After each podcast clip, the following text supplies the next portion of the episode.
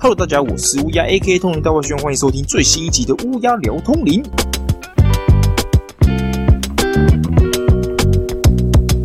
嘿嘿嘿，各位，这集也算是二零二三年的首发了啦，就这么刚好碰上了过年的时间呐。好啦，先跟大家说声兔年快乐，兔年行大运，在此祝大家恭喜发财呀！我原本是想说过年之前可以发一支的啊，但是碰上了许多年前要完成的暗场之后，以及最近着手制作通灵王的桌游，因为刚好在跨年之后没多久，我有一位当兵认识的朋友。从嘉义远征来到台中玩，就问我说：“哎，能不能找我，然后寄住在我家这样子？”那我这个人也是非常好客啦，又刚好我们家有时候有南部、北部的装潢师傅来住，当然就是有客房啊，所以我就答应他了。但是呢，来了是来了啊，我真的是不知道你们有没有像我这样子的经验，就是如果外县市的朋友来自己的县市玩。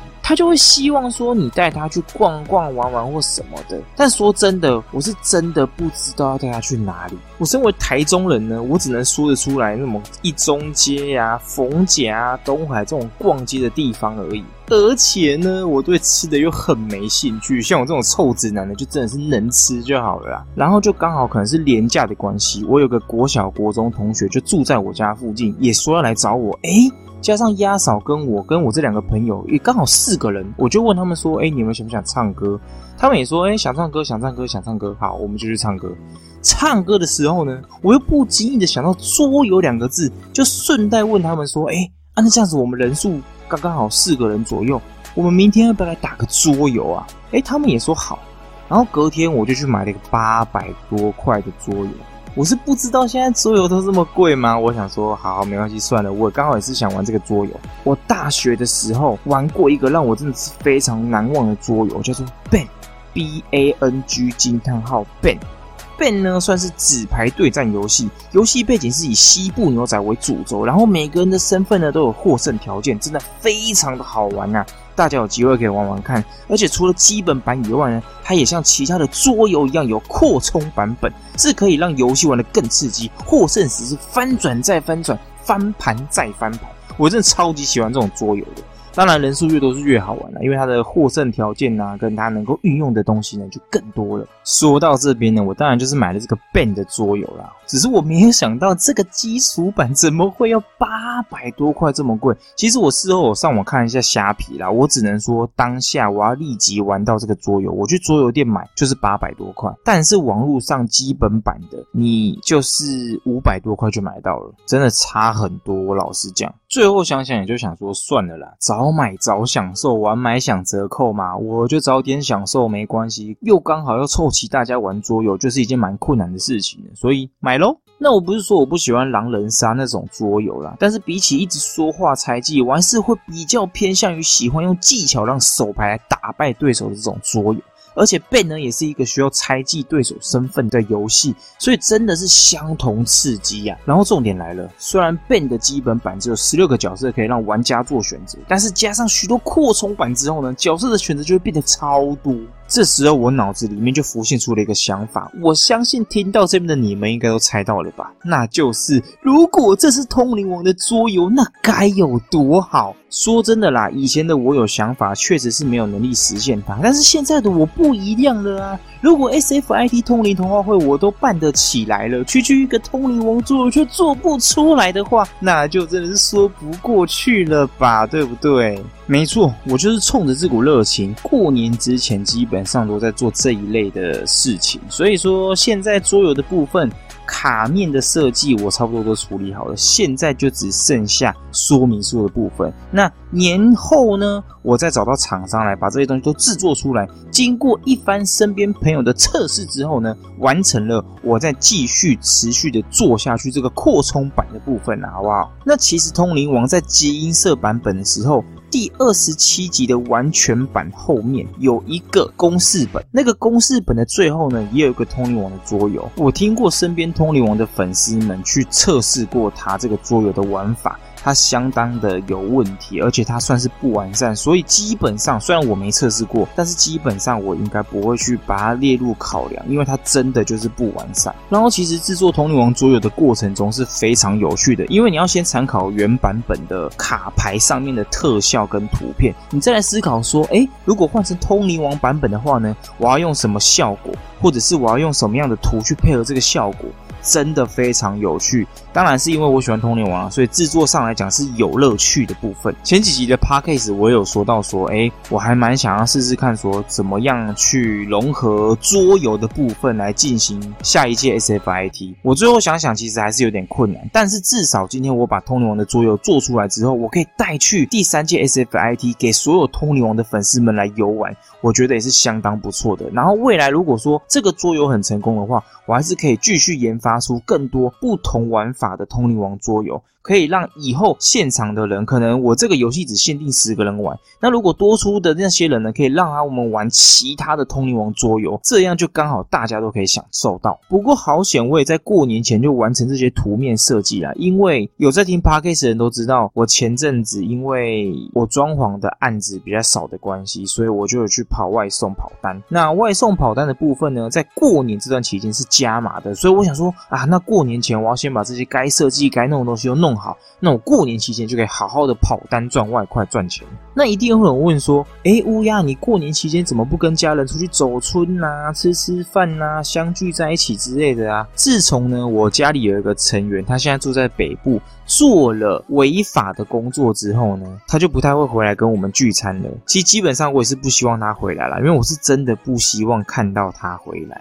我曾经有跟家里面的人讨论过这类型的事情，那我发现的是，我家的人多半都是包庇他的这种违法工作，我真的是完全无法理解，我也无法苟同这种事情。我最不能理解的是，为什么会有父母亲会认为说自己的小孩子工作因为薪水多就而接受他的违法工作、违法行为？我是完全没办法认同的，真的是不好意思，完全没办法。所以过年期间呢，我就觉得，那我还不如出去跑单赚钱，这是最棒最好的。而且跑单赚钱呢，我这些钱还可以拿来帮大家买。SFIT 第三届通灵同好会的奖品，那不是很好吗？而且再者，我还有听到第三弹的那个 VG Bancard，就是通灵网友在合作的一个卡牌游戏，要准备出新的一弹，可能在二零二三年会出啦。所以我这些钱呢，也顺便可以准备来买这个卡牌的部分。而且呢，之后如果通灵王手游还有活动的话，我也可以拿来除彩珠来抽嘛，对不对？那身为我身边的朋友都大概知道我在说我哪个家人呢？如果未来有机会呢，再来跟大家分享一下这种犯罪违法的事情。毕竟身边是有蛮多人干过不少这种蠢事的。真的有机会的话啦，我再开一集，然后看能不能找到我身边某一些曾经干过这种智障事情的朋友们，来到现场跟大家分享做讨论，好不好？那想要我请到更生人来宾的人呢，在底下留言。在底下留言，拜托大家 多多留言。好的，那大过年的，是不是以为我要讲什么过年的习俗故事呢？吼吼吼，不是不是，这集呢，我希望与大家聊聊通灵王里面最关键的关键字，那就是通灵人。日文念虾芒英文念 shaman。不过不同国家当然还是有不同的念法啦。语言不好的我这边我就不多说了。不过大家有没有发现，在发音上，shaman shaman 是不是听起来很像中文的萨满？对的，因为其实通灵文化在国外就叫做萨满，我们也常常在各大影视作品里面听到萨满教。那萨满教呢，从古至今就诞生出许许多多的萨满信仰。那萨满信仰分布于北亚、中亚、西藏、北欧和美洲的巫习宗教。萨满信仰中的萨满被认为是掌握神秘知识、有能力进入人神状态的人。这个人神状态呢，基本上就像是麻仓叶与阿弥陀丸附身合体那样，那样就算是一种人神状态。那有着预言、治疗与属灵世界沟通，以及旅行到属灵世界的能力。萨满呢，它基本上就是作为巫医、术士、驱魔师、占卜师、亡灵巫师或灵魂使者的一种存在。怎么每一个名称听起来都像是线上游戏的职业的感觉？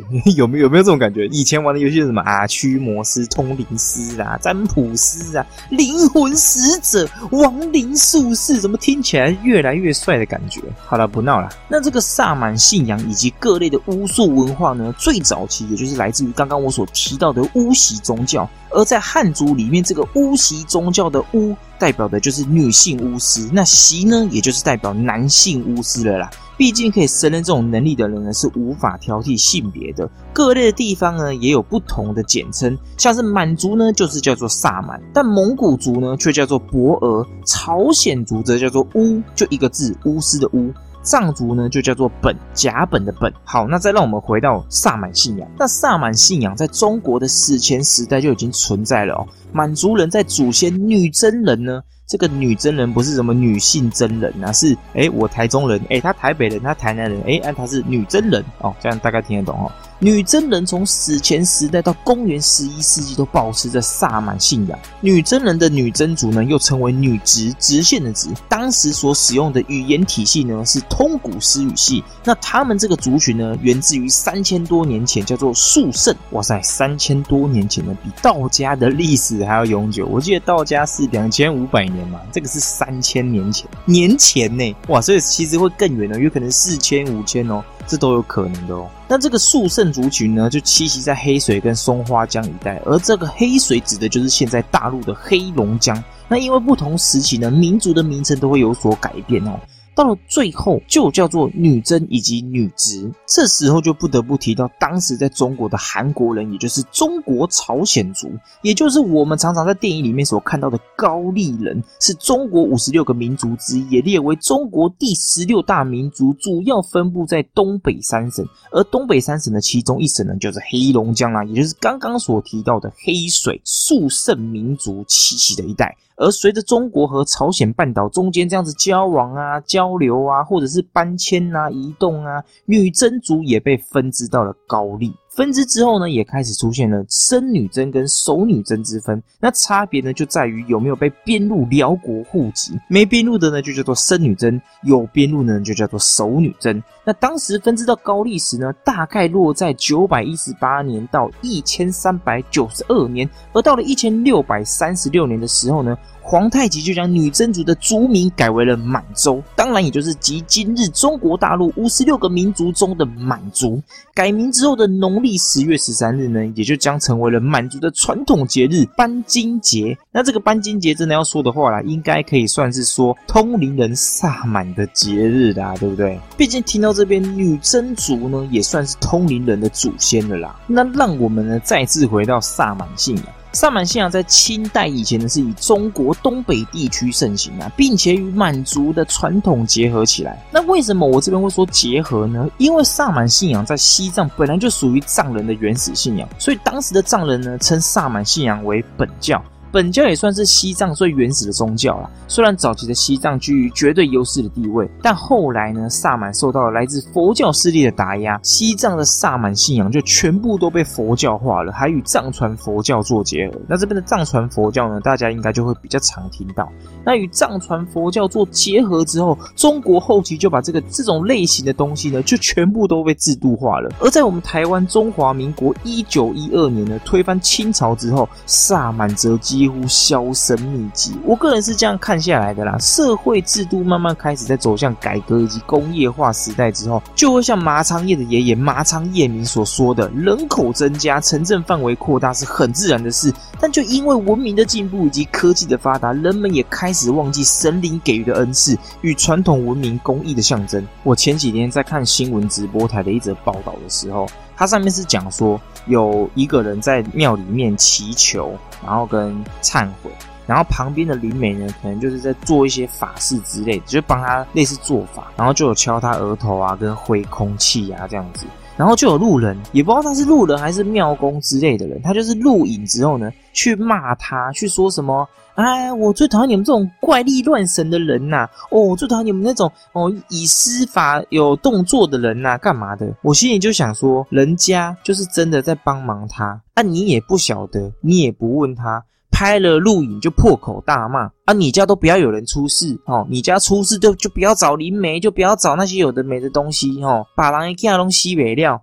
我就觉得为什么要人家在做法也是你情我愿，有什么状况你可以好心询问他，然后了解一下他们怎么了，对不对？不是说今天大家在这边拜拜在忏悔，然后有机会在这边化解事情的时候，你在那边干涉干扰。干什么嘞？我看完这个报道，其实我就知道说麻仓叶明所说的那句话到底是什么意思。虽然麻仓叶明的这种老话常谈只有在漫画的前几话才出现，但是说真的，讲的非常的好。好，那其实萨满出现在欧洲地区的各个民族，有北欧芬兰人、爱沙尼亚人以及萨米人的居住地区，但这些在欧洲都被认为是蛮族信仰以及神秘巫术。所以，《通灵王》里面的帕契族就是用印第安人作为基地所创作出来的。而印第安人呢，大家都知道，早期美国白人就是觉得他们都是野蛮人之类的，等等，也就是上述所提到的蛮族信仰、神秘巫术。那目前当代社会，满族地区、鄂温克族地区以及南北韩等地方，一样也保持着萨满信仰。而东北的跳大神，就是萨满信仰的一种仪式。那什么是跳大神呢？其实简单来说，就是神灵附体在萨满身上，来帮人们消灾解厄、医病占卜等解决问题。听到这边，是不是觉得跟我们现在所看到的灵媒很像呢？只是跳大神啊，在举行仪式的时候，是需要非常多道具的，像是戴面面具啊、戴神帽啊，还有萨满的专用服饰啊等等。而且呢，都叫跳大神了，当然就是少不了跳舞的部分啊。跳舞的同时呢，还要边唱边跳，我是觉得看起来就超忙的啦。不过呢，其实我看过，是一部韩国电影，叫做《哭声》。它是一部恐怖鬼片。那这部片其实里面有说到很多的宗教仪式。那里面有一个萨满呢，就是在做跳大神的神抓萨满仪式。这部片我蛮推荐大家看的。它里面其实不管是讲到日本的宗教、韩国的宗教。甚至还有欧美的宗教，然后日本人呢也是有。不过日本人在这部片里面算在算是一个外来人，所以他的语言其实跟他们当地的韩国人也是无法沟通的。只不过它里面也有类似做类似做诅咒那种感觉的东西，就是日本的那种咒术的感觉。然后跟韩国的萨满教有点碰撞，然后中间呢，你又可以感受到后期有一点点走向基督教的感觉，所以它那种宗教性质的碰撞，在鬼片里面其实彰显得非常好。我是蛮推荐大家去看的。那网络上有很多影评，大家还是可以先看一下影评，再来看到底要不要来看正片，也是可以的。我呢，其实也是一个蛮爱算命的人呐。那我在我人生中，目前为止大概也算过无数次的命，有遇到的萨满通灵人呢，大概有两位，然后刚好也是一男一女。首先是一个男生，然后他的老婆呢在菜市场卖衣服，然后他就在旁边，就是帮人家讲解这样。他每一次都会一直打嗝、打嗝、打嗝，其实就像大家在电视上面看到的一样，他通灵的时候就会打嗝。那可能这是一种就是传达讯息的一种方式吧。然后他的灵媒身体就会让他做这件事情。然后我有大概问他过说，诶，那你这样子是为什么会做这件事？然后为什么会突然间这样？他也是跟我讲的蛮官方的，就是哦，他也是突然间这样子啊，然后他就感受到这他的天命啊，什么之类等等的。所以其实蛮有趣的。有一次我就跟我的兄弟姐妹们，然后带我后母过去看这个脏话老师。然后因为我后母她刚嫁进我们家的时候，还有在拜我们家祖先。可是后面因为她去专柜上班的关系，可能因为忙碌吧，后面也就开始都没有在拜了。久而久之呢，他就习惯也都没有在拜拜祖先，就是拜我们这边的男生的祖先。结果那个脏话老师就跟他讲说：“哎呦，你妈妈都没在拜拜哦，衣锦喜物啦，阿吉妈都没啊。”他只是说你妈是不是都没在拜拜？然后呢，以前有，可是现在。呢都没有了啊！我们的祖先在找他了，所以他的运会开始不顺，做事情会开始比较没有办法专心啊，什么之类的等等。然后就觉得哇，蛮神的哦。那一阵子，我妈就也是告诉我们说，她的就是运也都不太好，然后业绩也都不太好。可是自从她听完这个脏话老师说之后，那一阵子就有专心拜一下我们的祖先，哎，她的业绩就有稍微上来。可是到后面之后，不知道是不是因为他也不想做这份工作了，所以他对拜拜这件事情也开始没那么上心，所以业绩当然也就下滑。但是他会觉得很自然，因为他也没要做了。然后久而久之，他就离开这份工作，然后就也开始跟我爸跑一些工地厂之类的地方，因为毕竟我爸爸是工地师傅。然后再来是我一个高中时期所认识的朋友，他现在的这个老公呢，以前有一个姑姑，他家里呢是开庙的，不是那种公庙，是自家庙，是有在帮人家办事的那一种。那种自家庙通常一进去就是有一堆神佛在一楼，从大尊到小尊的都有，然后点香有时候会搞得就是烟雾弥漫这样。那我通常跟身边的人提到这个姑姑的时候，我都会说她是仙姑。那姑姑在她自家庙里面有说过，说她最大的主神呢是叫母娘。那我们先来说说他每一次帮人算命的时候所说的咒语。这个咒语一开始我也是不晓得，我还以为这是什么天语之类的。但之后我做了讲解《通灵王》新版动画第一集之后，我才发现姑姑说的咒语其实是梵文，就跟麻仓叶的爸爸麻仓干久在召唤护法三神的时候所说的差不多。再来，姑姑还有一次很精准的说到，我会有一个装潢的大案子出现，而且这个案子的地址呢会在这位姑姑家的附近。不过要注意的是哦，这个大案子的钱不是这么的好收。他说希望我可以呢多。提醒这个客户，那结果呢？我真的在不到两周的时间，就接到了在姑姑家附近的一个小社区里面的大案子，而且还是别人介绍的。麻烦的壁纸跟地板他都没做，反而是整间一到四楼的窗户都要给我做。而且这位客户呢，算是大手大脚，所以他不止窗户的窗型很大，布料还要选很好的。当然啊，当下这样弄一弄。总价哦相当的高，但是问题就像姑姑说的一样，因为前面这位客户的时间都没空，所以没来到现场跟我们对位置，等到最后都弄好了才说要改来改去。相对我们这边收钱就真的会比较晚收到，但还好案子还是顺利落幕了啦。接着我还常常看到很多比我年纪还要小的小师妹，在过去打坐的时候呢，中途的手会举起来在那边比划挥舞，我就问姑姑说：“嗯，这是怎么回事？”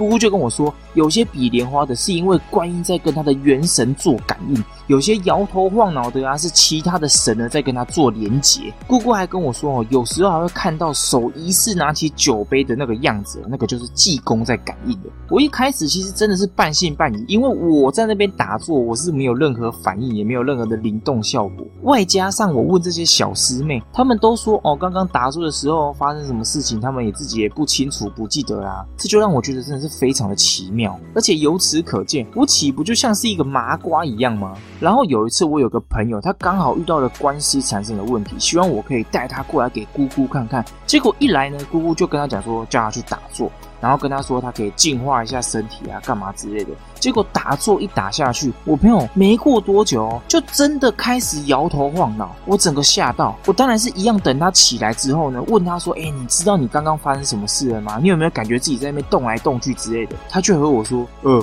我什么感觉都没有啊！我真的是顿时感到非常的惊讶哎，为什么只有我不会灵动而已啊？啊！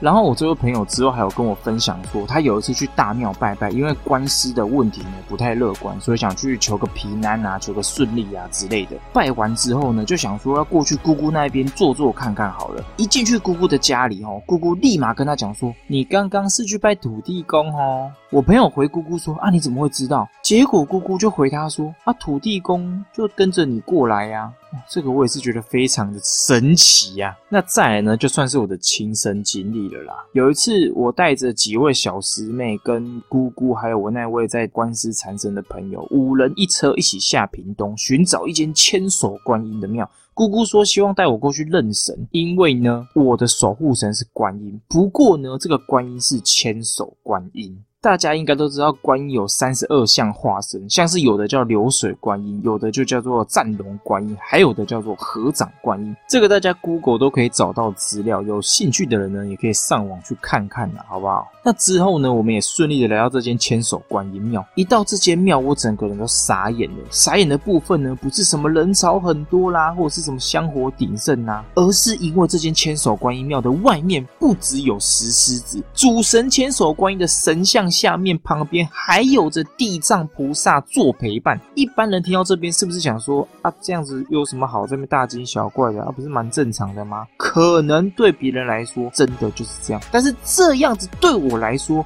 我会马上联想到作者吴景宏之老师在创作《通灵王》之前的作品《来自天外的》里面的主角。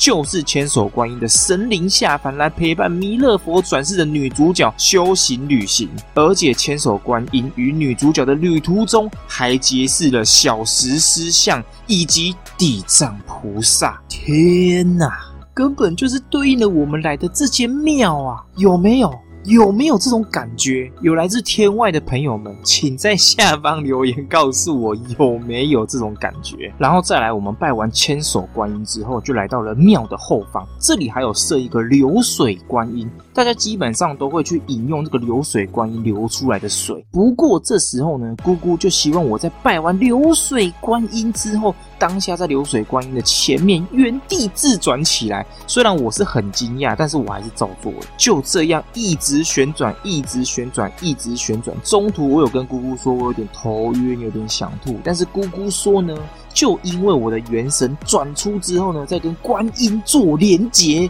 讲真的，当下这边一直旋转，除了头晕想吐以外，我是真的没有任何想法了。那可能因为是假日的关系，当场很多人这样子来来回回看我一个人在那边旋转转来转去，真的是他妈的尴尬症发作到一个不行啊！当然，最后我也是来到了极限了。然后姑姑就跟我说：“哦，可以慢慢的缓下来，停下来了。”就在我刚好要停下来的同时，有一团的师姐团刚好就来到这边拜这个流水观音。然而我停下来之后，头真的是晕到不行啊，而且真的是站也站不稳，都快要吐出来了。而刚刚的那团师姐团呢，其中一个落单的师姐就过来说要帮姑姑的忙。眼看她眼睛一闭，手比剑指，然后往我头上这样一按，说一声“定”。说也奇怪哦，我突然间就完全不晕了，而且我还连想吐的感觉都已经没有了，超他妈神奇的啦，好不好？完全无法用科学解释。当然了，如果有人可以解释的话哦，欢迎留言让我知道，好吗？那说到这边呢，大致上就是这一次屏东千手观音庙的故事了。姑姑其实事后有跟我解释说，那个师姐呢，其实是用她的类似法力或者是内功的那种能力，把我的元神给压回去，也就是把我的灵魂打回去身体里面啊，不要让它一直要出来的样子，所以我才不会有想吐或头晕的感觉。她是这样跟我讲的，但是。听起来是蛮合理的，你也不得不去相信，你知道吗？毕竟是发生在我自己身上，我也有亲身去体验，所以我还是相信姑姑的话啦。那最后呢，还有一件非常难以解释的事，就是我有带一位家人过去给姑姑算命，算着算着，姑姑就跟他说：“哎，他有卡到婴灵，就是婴儿灵。”那据我所知呢，我这位家人呢，的确是有拿过两次小孩，但是重点来了。我这位家人却跟姑姑说：“哦，他拿了四次哇！”所以其实我知道的还不是最正确的数字。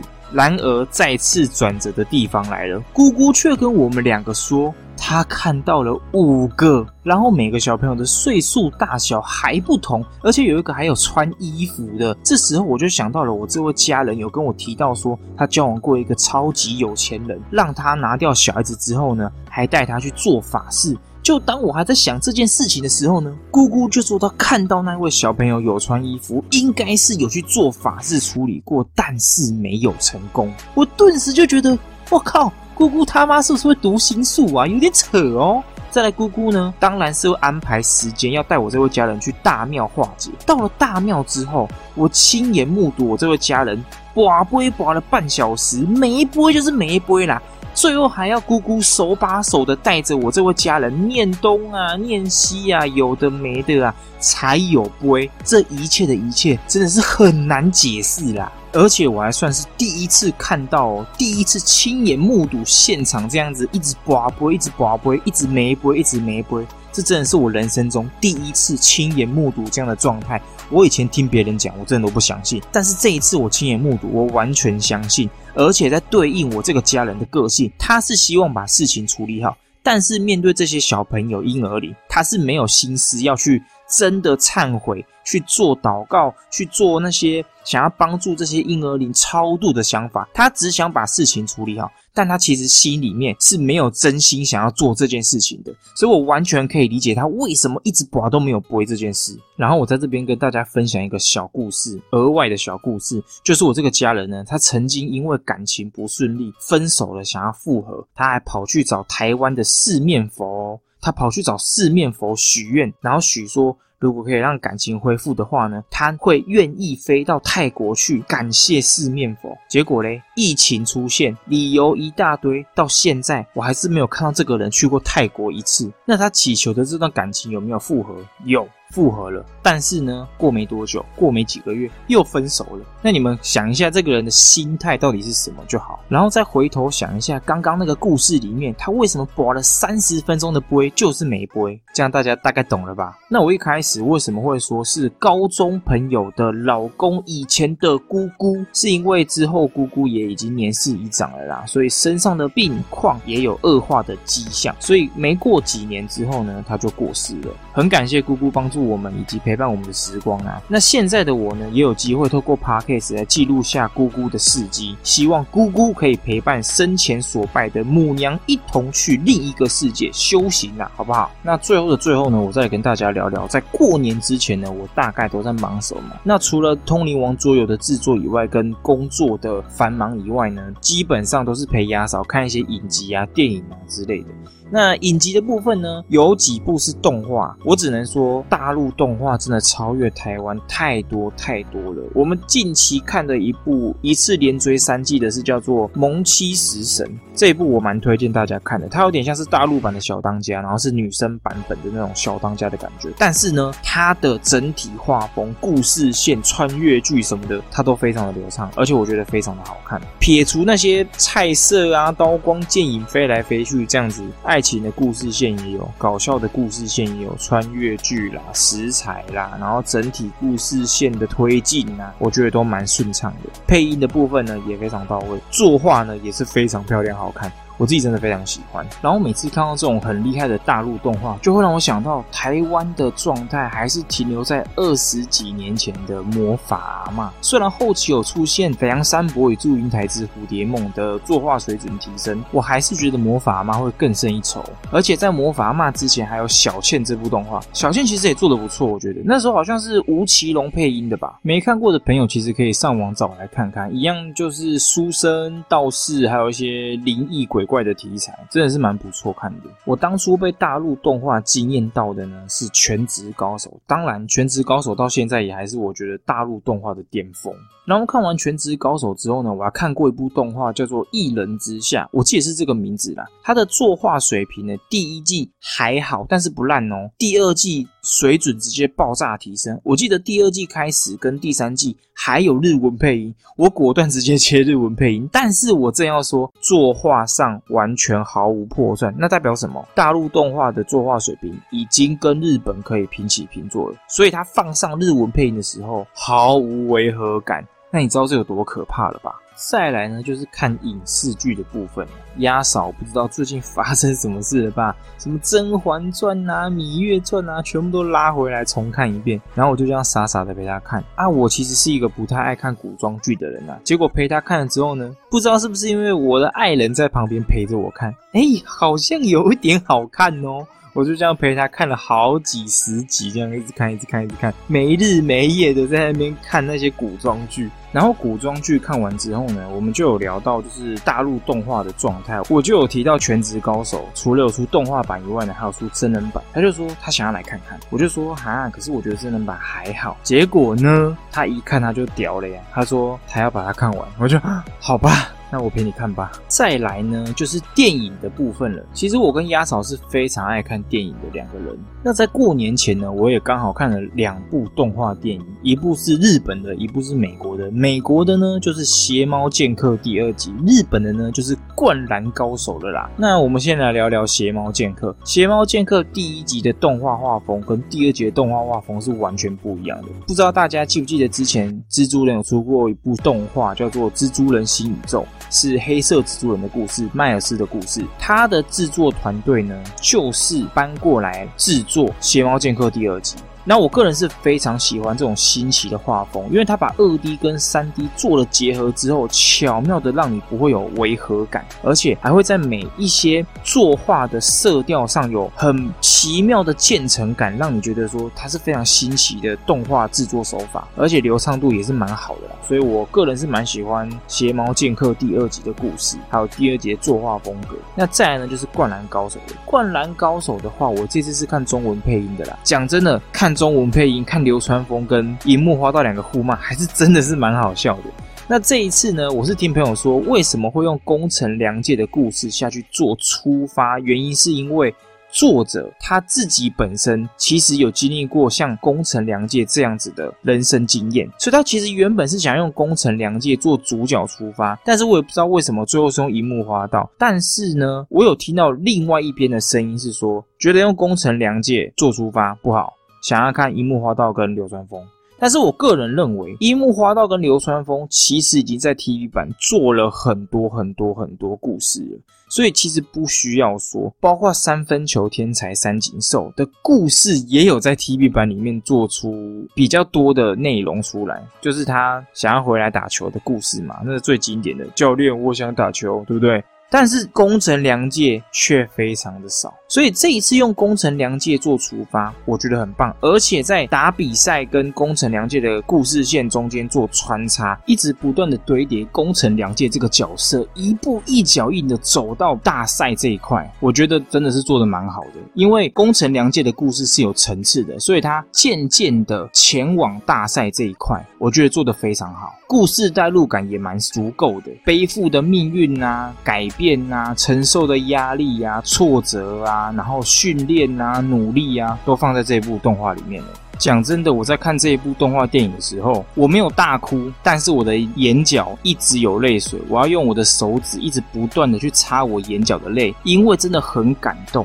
又很紧张。你会想说，干，这一球要进了，这一球要进了，哈？怎么会？哇靠！追得进来吗？哎，进入那个工程良介的故事，然后进入工程良介的故事，哇，那个代入感又很重，很重，很重，很重，很重，很重。喂，又换到比赛了，哇，那这样子等一下要怎么追分？哇靠！然后整个就是哇，进的太好了，进了哇，然后就很紧张，很紧张，很紧，很兴奋，很兴奋，代入感超重的。我只能说这一次《灌篮高手》电影版做的真的非常好，而且我一开始其实非常不看好，原因是因为我认为预告片的三 D 做的不好。流畅感不够，因为这种运动型的电影很需要流畅感。你又做成三 D，那又很怕说做坏。